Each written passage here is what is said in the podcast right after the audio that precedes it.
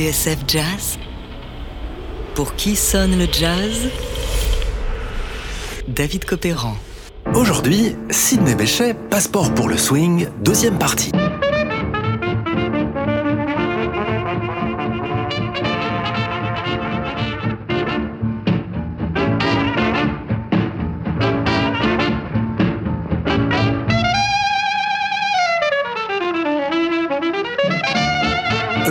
L'un des premiers portraits de Sidney Bechet a été pris à Londres en 1922.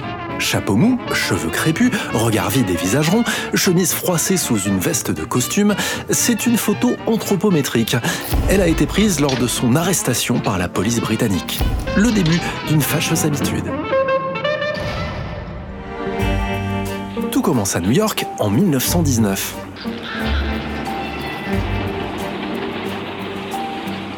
Engagé par l'orchestre de Marion Cook, Sidney Bechet, 22 ans, s'apprête à embarquer pour son premier voyage en Europe.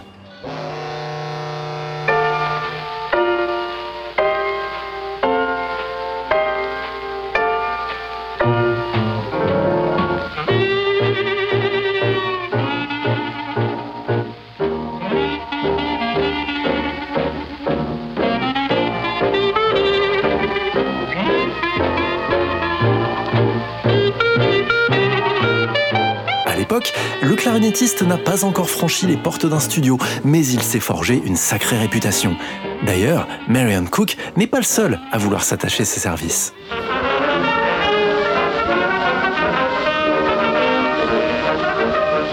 Avant de se faire mortellement poignarder par son batteur dans les coulisses d'un concert, James Reese Europe, celui qui, avec son orchestre, les Harlem Hellfighters, avait fait découvrir le ragtime et la musique syncopée au vieux continent pendant la Première Guerre mondiale, eh bien, ce James Reese Europe avait lui aussi songé à embaucher Bechet. Alors, pourquoi un tel succès? Eh bien parce que Bechet est un électron libre. Là où le jazz est une musique lui est l'un des premiers à faire entendre sa voix de manière singulière.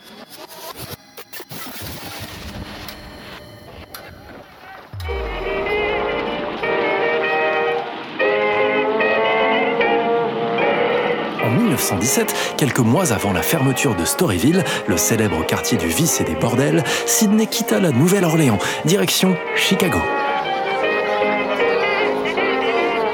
Là-bas, une foule de gangsters et de patrons de nightclub l'attendaient de pied ferme, lui et ses copains louisianais. Dans le Southside, le clarinettiste a retrouvé ses camarades, Freddie Keppard et King Oliver. Ensemble, ils écumèrent les boîtes et firent de Chicago la nouvelle capitale du jazz.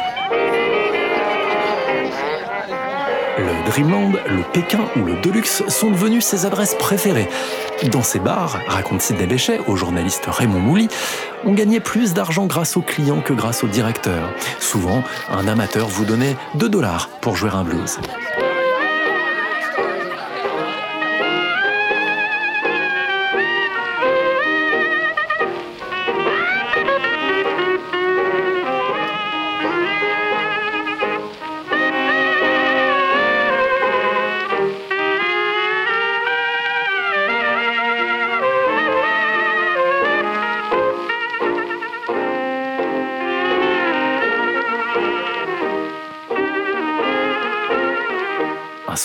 Alors qu'il jouait dans l'une de ses boîtes de Chicago, Bechet, avec son jeu puissant et ses accents déjà bien en place, se fit repérer par Noble Cecil, le bras droit du fameux James Reese Europe.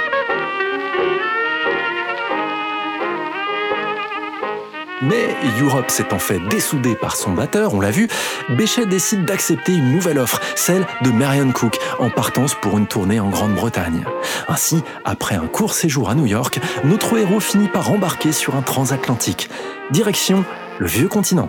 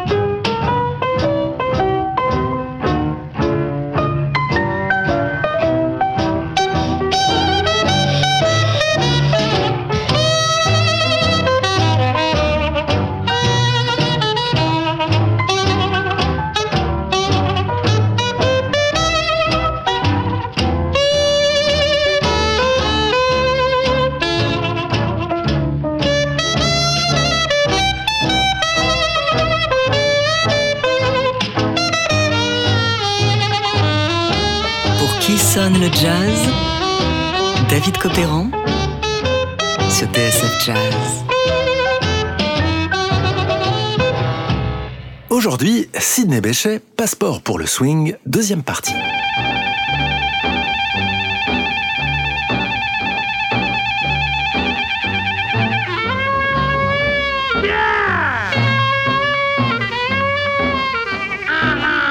C'est donc à Londres, où il débarque en juin 1919, que le talent de Sidney Bechet va véritablement exploser.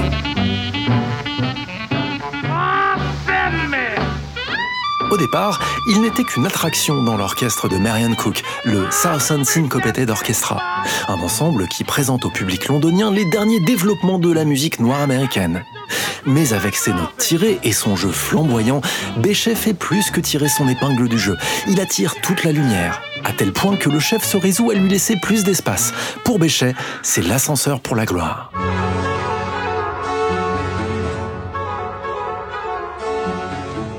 En août 1919, on le présente à Buckingham Palace, devant le roi George V. Mais il y a mieux.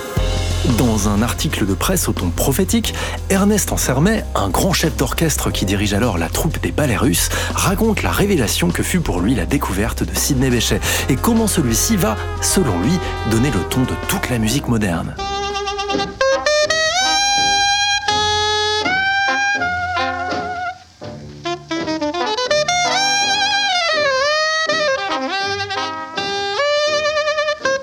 Ces blues, écrits en sermet, étaient admirables pour la richesse d'invention, la force d'accent, la hardiesse dans la nouveauté et l'imprévu.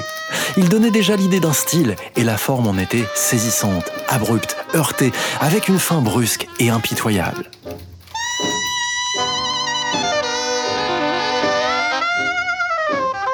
Je veux dire le nom de cet artiste de génie, poursuit Ansarmet, car pour ma part, je ne l'oublierai pas, Sidney Bechet. Il suit son own way, sa propre voie. Et quand on pense que ce own way, c'est peut-être la grande route où le monde s'engouffrera demain.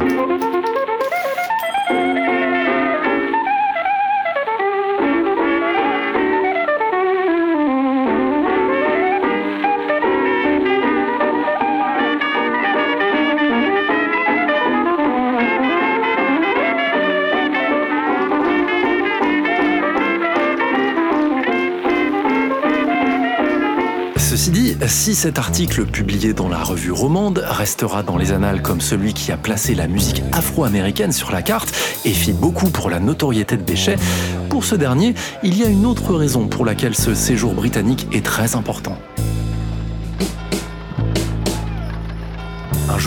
Alors qu'il se promène dans les rues de Londres, il passe devant un magasin de musique. En vitrine, il est frappé par un curieux instrument, droit comme une clarinette et à peu près de la même taille, mais en laiton, ce qui lui donne un bel aspect doré. Un cône plus rond, plus fin, des dizaines de clés et un bec plus élancé.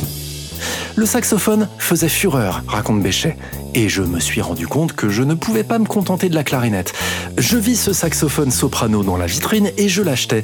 Je m'aperçus alors que presque personne ne jouait du saxo soprano parce que c'est trop difficile, et je me suis dit que ce serait intéressant d'essayer d'y arriver. Et c'est ainsi, observe le producteur Georges Avakian, que Sidney Bechet devint le meilleur soprano du monde.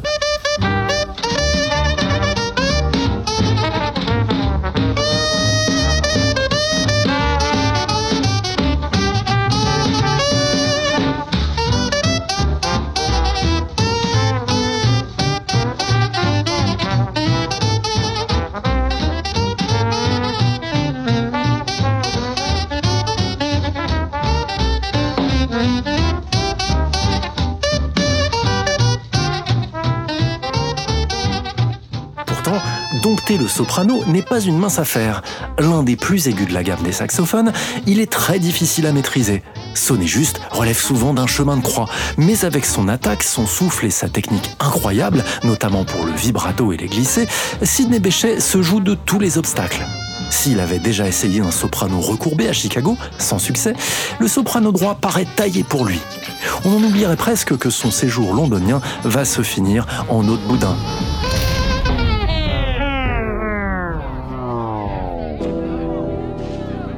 Oiseau de nuit, Bechet claque tout son argent. Il finit même par jouer et perdre sa clarinette. Et puis un soir, il croise la route d'une jeune femme avec qui il passe la nuit. Bilan, une dispute monumentale et 14 jours de prison pour coups et blessures. Béchet est alors sommé de quitter l'Angleterre. Nous sommes en 1922 et la carrière agitée de Sidney Bechet ne fait que commencer.